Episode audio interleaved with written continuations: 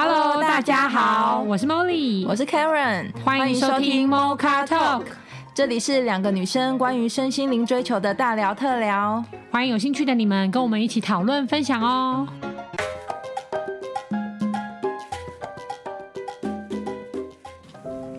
Hello，各位听众朋友，大家好。我们今天呢要来讨论二零四九的最后一个系列《完美预测》的这部剧。那其实这部剧在讲的是未来二零四九年，我们可以透过嗯、呃、大数据的方式，对，去分析你的小朋友以后可能会长成什么样的人，然后到底是好不好，会是好人坏人，然后来给。提供给父母亲做预测，他们有一家 Zero 公司嘛，就是科技公司，可以去下载父母亲的过去的所有的记忆，然后去做未来的预测跟分析。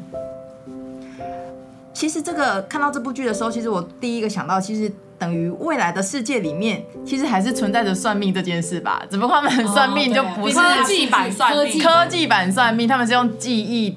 就是记忆的过去，过去的记忆去做算命，但我们可能现在是用什么卜卦啊、命盘啊、紫薇啊、斗数之类的。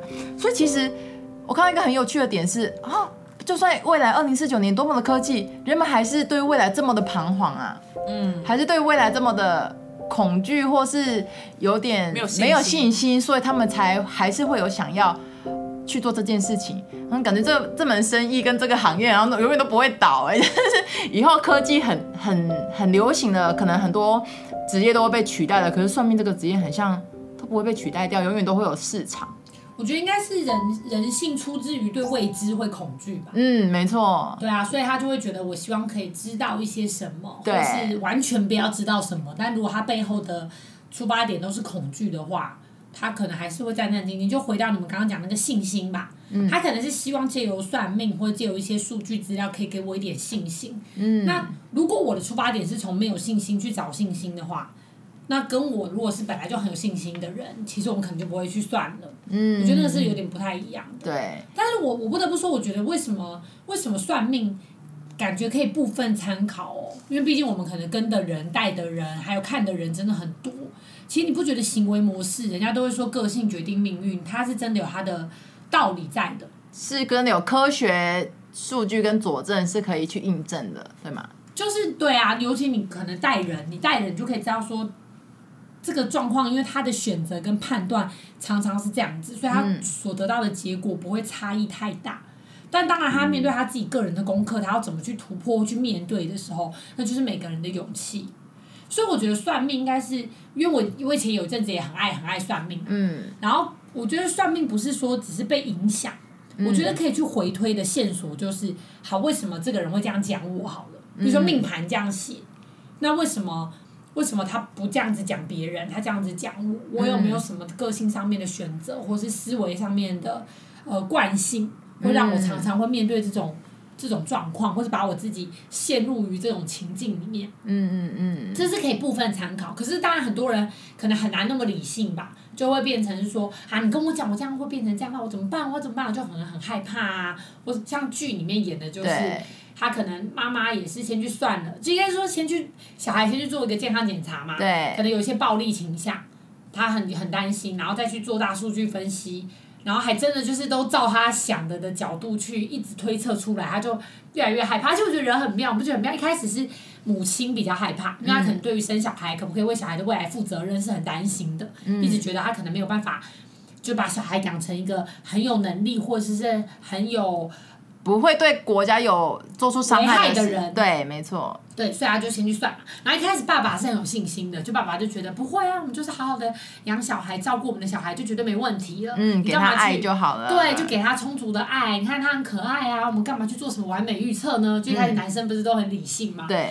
然后就后来没想到这个女生的恐惧就蔓延过去，就一直跟她老公说：“你都不会担心吗？怎么这样子要怎么办呢？如果我小孩真的变成以后是杀人犯要怎么办呢？”一直不断的洗脑旁边那个人，然后后来她老公就真的也去看了，对，完美预测，然后就老公就看完之后更加的走火入魔，这是可能就是跟有些不相信的人，那真的宁可不要去算好了，嗯，就他可能一旦不小心看了，他那个植入的效果比原本害怕的人还要更严重哎。就老公看完之后，我觉得可能最主要是老公有一些自己没有面对的课题，嗯，没有去解决，嗯，对，所以他过去童小时候的一些事情、嗯没有去解决，所以他看完了以后，然后就更就真的真的完全符合，就慢慢慢慢渐进式的符合。你不觉得我们看剧的人都会感觉、哦，可以想象为什么这小孩之后变杀人犯了？因为他们后来对待他的方式。就是很凶，对啊，对待他的方式就是有点好像虐待他，或者是很想把他丢掉，不然就是想把他处理掉。那个小孩应该都会扭曲吧？嗯，嗯，对，然后就觉得哇，算命越来越准了。对原本只是一个起头，对一个一个一个指路就指月之手，我们讲的就是跟你讲那个方向哦。那结果你还真的完全完全每个选择都符合那个方向的时候，就越而且当你相信的时候，你就会发现身旁也会发生这种事情。是不是信力对就很就强？你说旁边的邻居也是这样子，对。真的是印证这样。说印证一直印证，真的，成功当你见证啊。相信的时候就会成功见证，你就看所有的宗教或什么，他都要一大堆成功见证，他其实跟你讲的都是信心。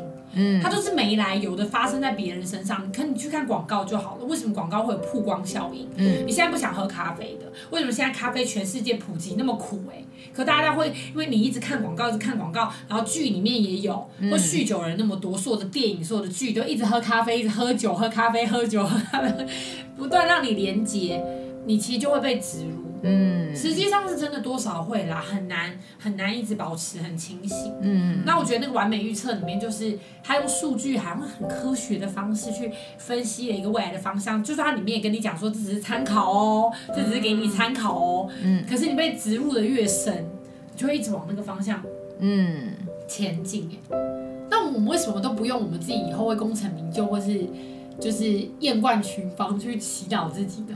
是以前都没有这种剧啊？这种剧很无聊，就没有收视率。哦，你说哦，你说因为起伏错，对啊，没有起伏，然后每个都这么成功。其实我觉得为什么为什么有些剧就是越变态，然后惊悚，然后都很有很很可怕，很可怕，然后可是就会有大家都会想要去看，可能生活压力太大，就这是一个出发口，可就变成那个剧给你的一些讯息，其实也都植植入你的脑海里面啊。哦，好像会。然后如果是幸福快乐的，又觉得无聊，又觉得怎么可能？嗯，所以你就然后不相信对你就不相信，说你没得强化，但你有得强化的什么打杀啊，然后就是变态对，他 宫廷剧啊，宫斗啊，心机对啊，才能才能生存的这种嗯，印象。对，我觉得我们应该要应该要请到所谓 T T 中的 T T T，我们的对啊你是男生因为来分享一下，因为我没有看过这个剧，我只在想算了，算了十个如果我我是里面的人，然后我有小孩，我会不会去算这个事？第一个我就想说，那你要先取信于我嘛。我如果对你我都不信，我为什么凭什么要相信我小孩被你算出来是这样？对，那如果万一不小心你去算，所以我刚刚在想一个问题，如果是说 Yes 我的爸妈在我不知情小孩时候状况下，他就已经先下去那个公司先下载好，去预测我的未来，然后我都不知道。对，长大之后，我比如说他跟他是可以，他当时我的父母有跟那公司讲，哎、等我长大，小孩子三十岁的时候再给他看这预测结果，对，然后就真的跟我跟我爸妈当时预测的一样，在我都不知道的状况下，嗯那我就会信。哦，这样这样不是吗？就是我没有被他的话影响，因为我从来不知情，但是我爸妈那个时候一算出来，就真的是，嗯，跟我三十年后一模一样。那如果真的是被验证了，所以等于你再去做你的小孩的预测，所以等于百分之百都会接受了，耶、对，如果我信的话，我就会这样做了。可是我不知道它里面有没有演到像我讲的这样子而已。我觉得它里面应该最主要的，对我觉得 David 讲到一个点，就像很多人去算命，一开始也会保持着一种去听听看你要讲什么。嗯，如果你把我的过去讲的非常精准，就是你都不认识我就会信然后我也不给你任何资讯，然后你就讲的非常精准的话，那那我就会信。然后所以就有很多宫庙或者很多算命老师最爱讲的就是，哦我觉得你旁边好像跟着谁，因为通常那种秘密的东西，然后只要就是你讲中几个点或脆弱的点，然后对方就会觉得啊，你怎么可能会知道？我都没有跟任何人讲过。然后可能只要一旦相信之后，就会一直往那个方向。就会信了那个老师。，对对，就开始信那个老师，然后信那个老师讲的。我觉得 David 讲的就很像完美预测里面那个老公，一开始也是不相，一开始他没去算也不相信，所以他会一直鼓励老婆。因为我不会，我别人成功案例对我来说没有意义啊。哦，所以你是用你自己父母来验证。对，如果我自己父母验证，然后我的确看我妈三十岁真的跟你讲的一模一样，嗯，对我才有意义。不然我看你的你的免得成功那个今天对我来讲没有没有任何效果。嗯，对，反正它里面就是讲说，他说就像那个男主角，就是老公本来是很爱孩子的，可他被完美预测伤害之后，整个人就会变得完全不一样，然后之前的温暖全部都消失了。然后在他算之前，孩子的调皮是可爱，但之后的调皮就是可怕，然后很使坏。所以不管那孩子做了什么，其实那孩子都一样，就都是做自己而已。对。可他被植入了，他以后会是杀人犯，跟他就是一个单纯的孩子，比较调皮、比较活泼的孩子，他看他的视角就完全不一样。嗯。所以应该是说，我觉得算命的视角是，你怎么不把伤害认同是伤害？你怎么在被预测了之后，你觉得这个是负面的东西，可是你怎么把它转成是正面的？对。我觉得他他最后最后不应该归类成这个人是什么人。没有，他他是归类事件。他完美预测里面是直接演出那个事件给你看，他并没有跟你讲说他是怎样，他是直接演出那个画面，所以更可信。他就是对，他应该是直接演出他会这样子做，那可能那个画面就反复在你脑海里面植入，或者是反复去去对应他现在的一些行为，你就觉得哦，那可以可以知道他，就像你觉得你很崇拜一个伟人，你觉得他很厉害，然后之后看他做每件事，可能喝一杯水，你都觉得哦，这真的好像很厉害的样子哎，有点像这样子。对对对。就把那个情绪能量跟信念的能量注灌灌注进去。嗯，因为我想要问的是，其实就我们刚刚讲的嘛，其实每个人都像我以前也是会去算命的人。对。然后我觉得女生很像比较像距离也是也是老婆先去算命的，所以我不知道男生他你们遇到挫折或是呃不知道未来该怎么彷徨的时候，你们会选择算命这条路吗？男生我不会，我我我碰到我人生低潮都是别人带我去算，我都不是自己自发性说可不可以带我去算。哦，所以你们不是主动性的想要去寻求算命算命这个方法？对，我就我是我是从来不会主动去做这件事情。嗯嗯，对啊，是因为你们不相信吗？还是因为是因为你们觉得我不需要？我觉得我不需要。阿强，命运掌握在自己手里吧？对，我我觉得我不需要，就是你讲什么，我基本上我也只是参考而已。对啊，是吗？对啊，所以当时我的状况是那些算命都讲出来，但我都没有一个听进去啊。你都不听？对，反而不是算命的，像偏老师他不不算是算命的。OK，反而我会听得进去。哦，了解。我觉得应该还是要带一些同理跟了解这个人的个性跟状态。所以我觉得那公司如果可以跟第一集的那个 stable 那样结合在一起，应该是一个不错的公司。它就是同个东西啊。同个东西吗？有点点类似，只是只是完美预测，它就是你就是一个系统。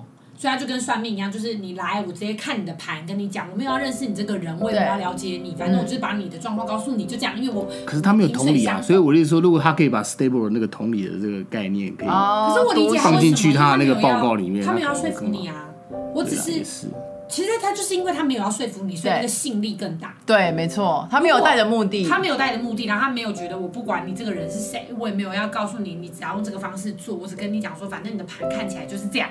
嗯，那这个时候这个人收到了这些资讯之后，他回去会怎么解读？就像你讲的，你可能是完全不信的，那他可能就选对路了。如果他觉得我就是用我的爱跟我的温暖照顾我的小孩，我就是我就是不相信他会这样子。他他对于他不相信他小孩会变坏很相信，那他可能也可以避开这个选择。可是如果他有一点点怀疑，你知道贪嗔痴慢疑疑疑心病这个东西本来就是最难根治的，因为他完全没有证据。就像你开始怀疑，你去试试看嘛。只要你开始决定怀疑你另外一半，你没没什么事哦。就你只要开始怀疑，你就觉得他拿手机起来滑，都怪。然后他他他他看一下 IG，你都觉得他在跟谁聊天。然后上个厕所可能带个手机进去，就觉得你看他之前是不是都不会？他现在在干嘛？嗯、就那个疑心病只要种下去，所以那种宫廷剧不是最爱演，嗯、最爱演那种两个人感情好。对，就我们感情很好，然后旁边一个人来讲一下，说你确定吗？你确定他之前对你的好是真的吗？嗯、然后他就会开始，嗯，就好像种个种子，然后发芽。真的，其他的都好像还比较容易打破，可是猜疑、疑心病这件事情，真的真的是挺难的。除非你是直接面对那个人，所以还是不要算。我觉得还是对啊，因为我们其实，嗯、呃，在我们在。就我而言，就是在我开始身心灵，然后认识自己之前，也是喜欢算命嘛。可是，呃，我觉得 Molly 刚刚讲到一个点很棒，就是其实算了命之后，到底我们可以怎么做？这是很多人算了命之后都没有去想的。对，没错，就是，嗯、呃，你到底是不是可以有能力运你自己的命？命运还是运命？这个到底是什么东西？我们到底有没有能力？这个 Molly 是不是有一番？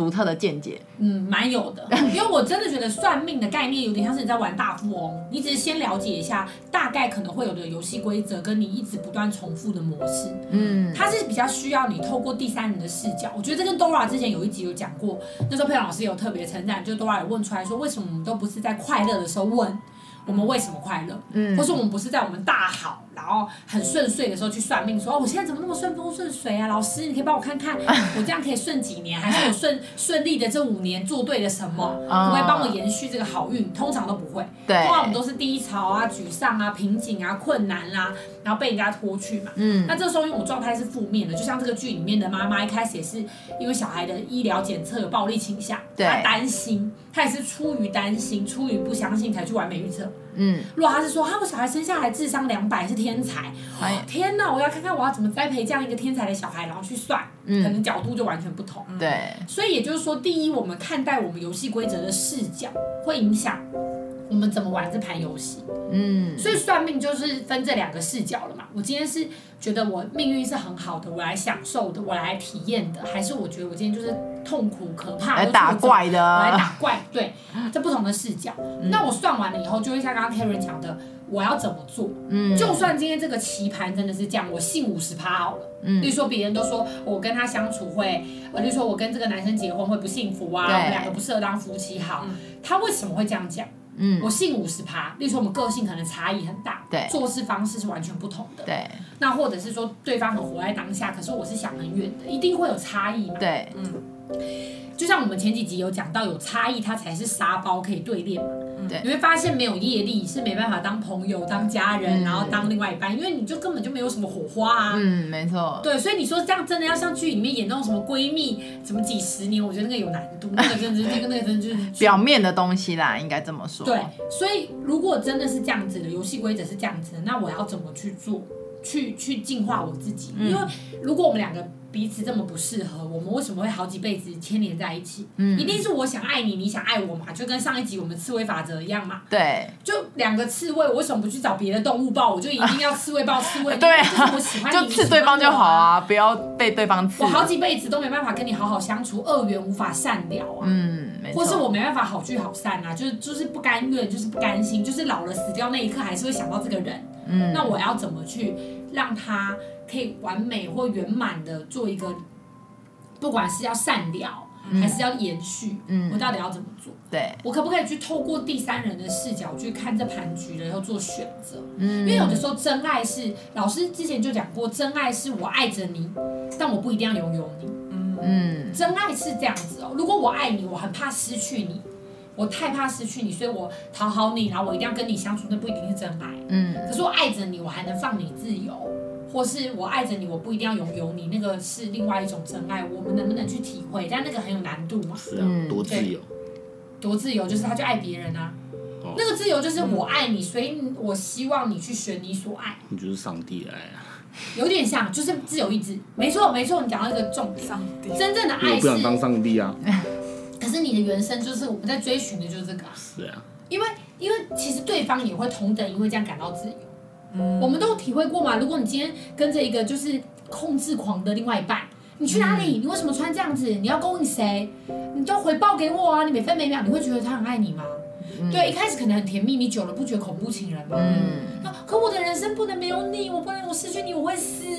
这种你也会觉得 Oh my God，压力有点大哎。对。对啊，那你说那是爱吗？也许以前我们精神层次没有上跳到这个等级的时候，真的会觉得好像是哎、欸，嗯，父母的爱、干涉的爱，我们都无法自息的爱。除非两个人都有这样的共识，不然你只有一方是这个、这个的这种想法的时候是没有用的啊。没有，它是共振的啊。所以说，如果说假设我是到这个层次，对方没有，一定会分开的啊。嗯。可是如果对方我跟对方硬要拉在一起，那我能不能够去让他共振到这个层次？所以很多时候领导也是一样的意思，我会觉得我带伙伴，为什么我是背着他们？那那个就不是领导啊。领导是你跟他用同等的速度陪他往前走，这也是一个方式。所以才会说宠坏不会是教育孩子的对的方式啊。就说他是小孩，他不知道他在干嘛，该该爱他，该责罚他，要分辨。可是很多爸妈觉得我舍不得啊，那是不是爱呢？也可以说是爱啊，我舍不得打他，我舍不得骂他啊，所以就依着小孩。那可能可能就很多熊孩子啊，嗯，他对熊孩子来说，他也感受不到爸妈那样是爱，因为他清楚知道他做错。嗯，我知道我做错，可是你没有能力指责我，那是不是你根本不是真的爱我，你只是宠坏我？那爱，所以爱的结构是不是很真的蛮难的？就回到 David 刚刚讲的，所以上帝的爱就是自由意志啊，就是就是我给你自由意志，但我还是会分析给你听，怎样好，怎样不好，然后你自己决定。这时候对爸妈来说就是考验了嘛，你要看着他硬生生的跌倒，或者去选一个可能会受伤的选项，你能不能允许？我怎么觉得很冲突哎？你看，我们结婚需要上帝做见证，可是上帝的爱跟我们结婚的爱是不同的啊。因为结婚姻是政府定的吧，就不是上帝定的。是啊，但是要上帝见证。没有啊，上帝见证。我说，我说像西方世界，他们会想要在教堂，然后需要教，对啊。对，因为宗教跟政治是对立的，你就会比较清醒，所以他就是不让他是对立的。所以没有人要你的上帝见证，也没有人觉得你违违违反婚约，呃，违反婚约就是罪啊，那都是后天加加加剧上去的。如果你心就不在了，你去问问你身边那个人，他是想要得到真实的答案，还是你在他旁边演一辈子？Dora，如果他是另外一半，他心已经不在，他已经爱别人了，可以看他有没有钱，然后也没有钱，没有没有，你还是想要知道，没有钱我就会断。那他如果每个月再给我十万二十万，我就忍。有赡养费。好，很务实，很务实。不是因为他心如果真的已经不在，你就只能靠这个啊。是啊，他心不在，对啊，这样我就就我就可以。不好意思，听众，我就是这种人。没有，我觉得蛮务实的。对对对。所以蛮多，也有蛮多婚姻，他真的可能后面。呃，分开了，他平能够平静的分开，好像也是因为有说好一些财产的分配，或者是你要。如果照顾到你所有那个什么马马斯洛需求的，下面都照顾到，就是爱那份没有照顾到而已啊。嗯，至少物质需求，其他基本生活需求都照顾到了。对对啦，对啦，有道理。没错啦，这样也是真爱。也算了，也算了。对，所以爱的层次真的是，当然我们讨论起来好像比较容易，但当然做就是从过程中学习是不容易的啦，真的是蛮不容易的。对。回到了算命上，就是我觉得其实不管是用什么方式，像我们刚刚讲的是算命嘛，其实还有很多东西是纯粹就纯预测，完全没有任何根基。我们算命是指说我还有命盘在在算命嘛，有些像举例塔罗。根本完全都没有所谓，纯粹是一个感应，一个感念，一个念想，然后或是一个一只鸟啄了一个东西出来，它就要或者米挂，米挂米。龟乌龟怎么走，然后就帮你决定你这件事到底 yes or no，或是你要做这个房子要买不买，这个人要嫁不嫁，这个。哇塞，我真的觉得以前偶尔我以前有做过这件事，但现在回想起来真的好。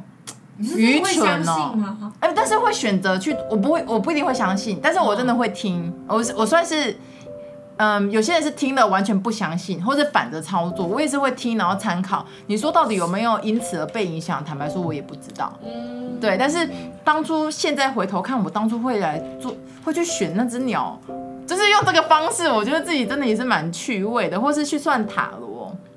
我觉得可以给听众，像 Karen 刚刚讲的，有些人他真的就是会需要一些指引，嗯，不管是嗯塔罗还是什么的，嗯，对，所以我真的觉得，我觉得可以给观众朋友一个方向跟小小的指标。如果你去透过算命，或者是不管是用什么系统去预测一个你想要得到未来的方向的话，你唯一的一个可以辨识、比较可以辨识的点，就是它是爱还是恐惧。对，如果他给你的方向是爱。那你真的可以部分参考，嗯，但如果他给你的都是恐惧，我真的建议你直接丢掉就好。嗯，例如你可以举个例子吗？爱跟恐惧。例如说，如果你去算你跟对，好好比说你，你可能去算说你现在跟你男朋友的关系，对，或或另外一半女朋友的关系，可是你不可能分手啊，对。所以如果这算命师跟你讲说什么哦，你们真的很不 OK，然后真的在一起会很惨，然后怎样怎样，那你就自己去评估。如果今天我不可能会分手的话，那我把它丢掉以后，我怎么去学习？所以这个时候，你可能要去找一个你更相信的老师去学习，去覆盖你被吓的这个有点像是诅咒嘛，它其实有点像，嗯，因为你一旦被植入之后，你就会去 catch 非常多的资讯，觉得那我们真的会不 OK，我们真的会不 OK，然后就真的走上分手这一途，的路，然后你还觉得他很准，嗯，对啊，所以他给你的恐惧就是哦，因为他很花心哦，因为他未来是个怎样的人哦，他一直用吓你的方式，你可能不见得会马上就分。可能你会植入这种恐惧三四年，嗯嗯，反而去印证了或是实践了，这个结果，就跟、嗯、就跟完美预测这个节目里面，他也是嘛，他就是演演出来，就是当当那个完美预测让他相信自己会被自己爱的人杀死的，尤其是他爸爸这样子，就是你知道那感觉是很害怕的，嗯、就亲子之间好像连家人我都不能相信。嗯，但因为我觉得你会杀死我，所以我就先恨你，先防毒你，先把你杀死。这跟那个什么木马屠城记不是也很像吗？不是有一。就我觉得完美预测演出来就很像《木马屠城记》，就有一个国王不是生了一个儿子，嗯、然后大家就预测说，哦，这王子之后可能会杀了你，对，然后所以他就篡位，对，会篡位，会把你干掉，所以他就先把他自己儿子试着杀死，就没想到被送去外面嘛，然后孤儿长大之后，屠城，好像不是木马屠城，不是吗？他不是藏在那个木马里面？这好像是两个故事。哦，好，对不起，对不起，我可能举例错了。但反正他后来就是回去攻攻攻城略地之后，才发现他杀的人原来是他爸，啊，嗯，然后就觉得他算命准是准在于，当你恐惧，你用恐惧出发去处理这件事情的时候，他也就真的会准。嗯，搞不好把留在身边还不会这样。真的，没错，你讲一个点就是，搞不好他用爱去化解这件事情，就是我们好对，既然他会杀了我，可他怎么会当我儿子呢？是不是上辈子我们真的还是许了愿有未了的爱，是希望可以相遇的？那我就这辈子要好好来爱他，对，我就好好来爱你啊！最后我真的已经尽全力爱你了，那、嗯、我真的还死在你手上，那我也就认了。嗯，有这种感觉的话，反而可以化解。嗯嗯嗯。所以，所以我们讲到后面，你会发现算算命真的要破解那些盘呐、啊，然后那些预测、那些诅咒，真的都只能用爱的力量，没有别的力量。嗯嗯。就是你只能用爱的力量去化解，不管是原生家庭的爱恨纠葛，嗯，还是情侣伴侣之间的爱恨纠葛，你就是真的就只能用这个角度去化解。而且我觉得还有一个点是要对自己有信心吧，嗯，就是你选择相信五十趴好了，剩下的五十要靠什么？除了爱之外，就是靠相信自己。你真的有能力解那个盘，或者你真的可以翻，对，然后翻转出。那个老师跟你说的那个结果，你要对你自己有信心，然后相信自己是真的可以翻转它的，不管是好的或不好的，或是你选择相信的，就是你要对，嗯、呃，你的选择忠于你自己的选择，然后相信着，嗯，就是我觉得有点像是选边站的概念，因为我第一次接受到选边站的这个概念的时候，我觉得很特别，那个原因是。不是那个事情发生，而我才相信他，而是我先选择那件，我先选择相信那件事情会发生。嗯，就是站在很前端就先选边站的这个概念，这样你先在一开始的时候就抓住这个想法，你在后续做的每个决定都会是往这条路，这件事是成功的方向走。嗯，可是如果你没有在一开始就先选边站。你就说啊，那我就再看看，然后就一直东倒西歪。有时候心情好的时候就相信，然后别人讲一句又不相信的话，那就事情就真的就会摇摇晃晃的，可能就走到不是如你想象。然后你可能又会回头说，可是我不想相信啊，为什么事情还是会变这样？就成功的起点是相信，终点是坚持。是不是这句？没错，适用。对啊，真的很适用啊。对啊，我那我觉得要选边站，这个也都是要自己有力量啊。对啊，就是你要相信你自己，对对，这样子，还有也要对。别人有信心吧。其实我刚刚讲说，因为我觉得，既然刚刚我们这题目是算命，我觉得大部分在算命的时候，也不是说叫大家一定不要去算命，对，算命有多坏不是。可是我觉得应该说，通常我回去算命的时候，就像我们刚刚提到，都是比较彷徨，比较低，然后对遇到一些你没办法控制的事情的时候，嗯、对不对？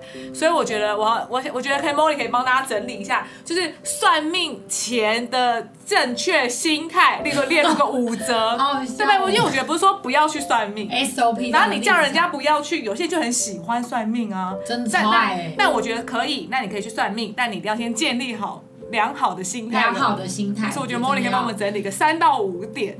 我觉得良好的心态，第一个真的就是可能正面乐观吧。我觉得你要先搞清楚你去算要干嘛。嗯。如果今天你去算是要让感情更好，你可以不妨直接告诉算命老师。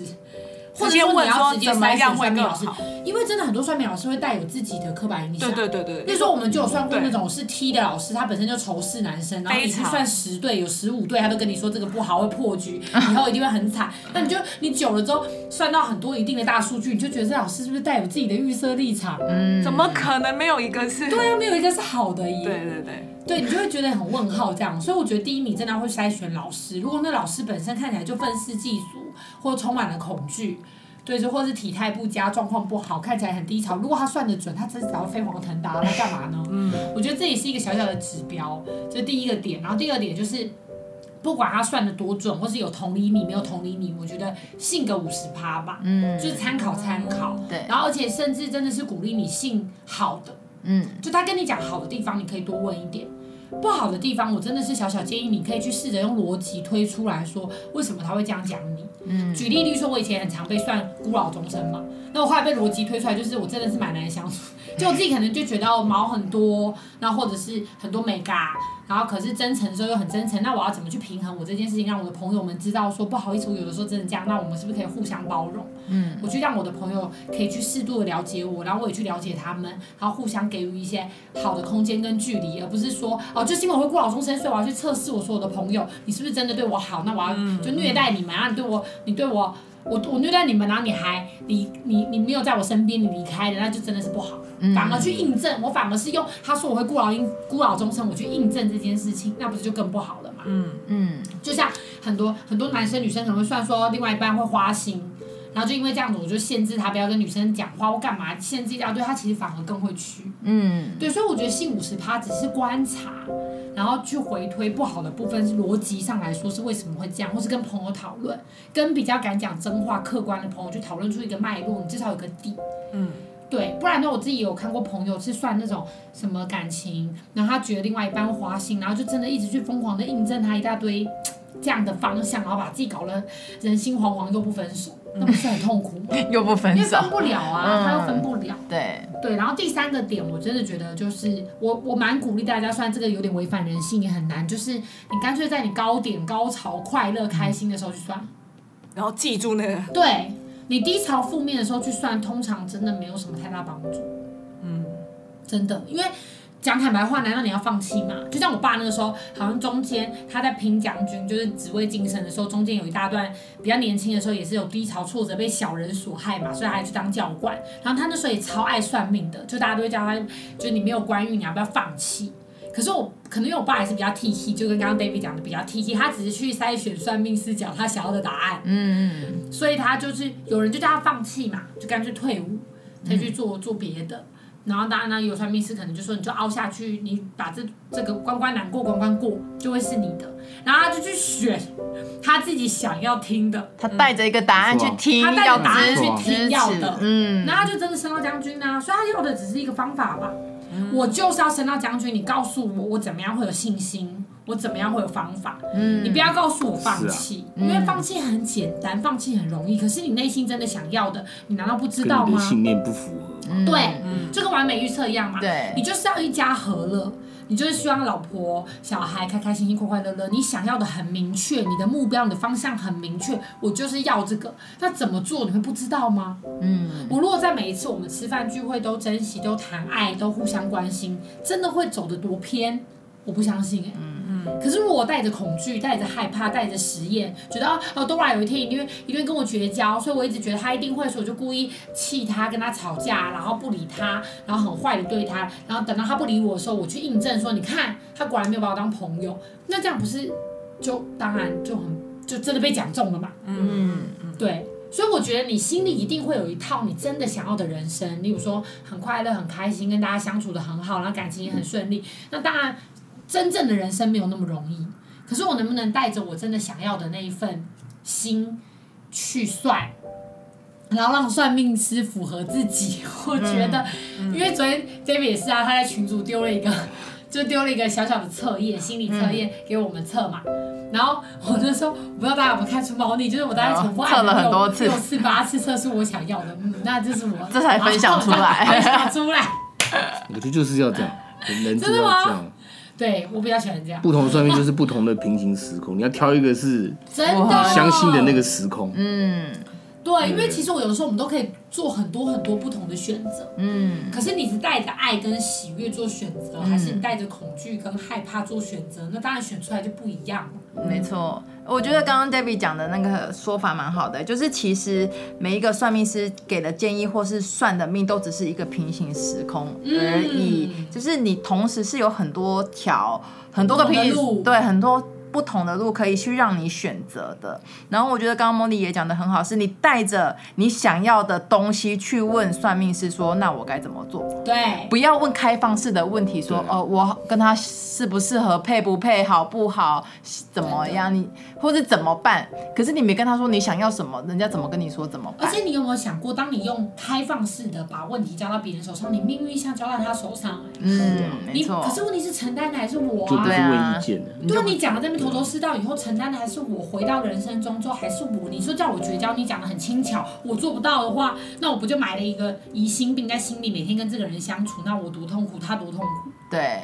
对，但如果我只是问算命师说，我今天就想要跟他好好走下去，我就想要白头偕老，请问我要怎么做？对，嗯，倒是用这个方式去问，可能他给的意见可以再来评估，看看有没有价值，或你做不做得到。对，对，我觉得那这样子，那就是学习，对，那就是上课，那就是在了解我自己，在运命，我在了解我的个性之后，我怎么去运作我自己，去表达出我的爱。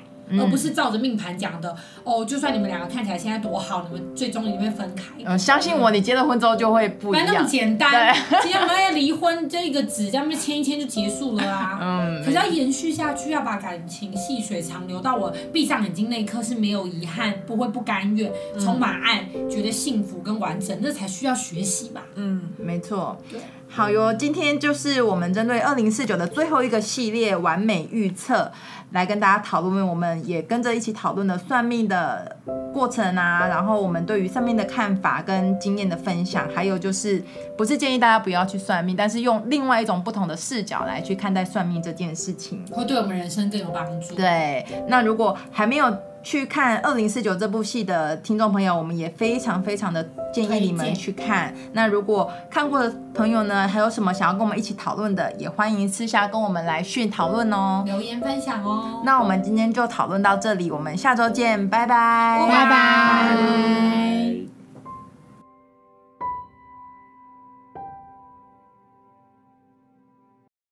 你在乎你的生命吗？你喜欢你的生活吗？你想要真正的快乐吗？你是否希望更加深入了解自己呢？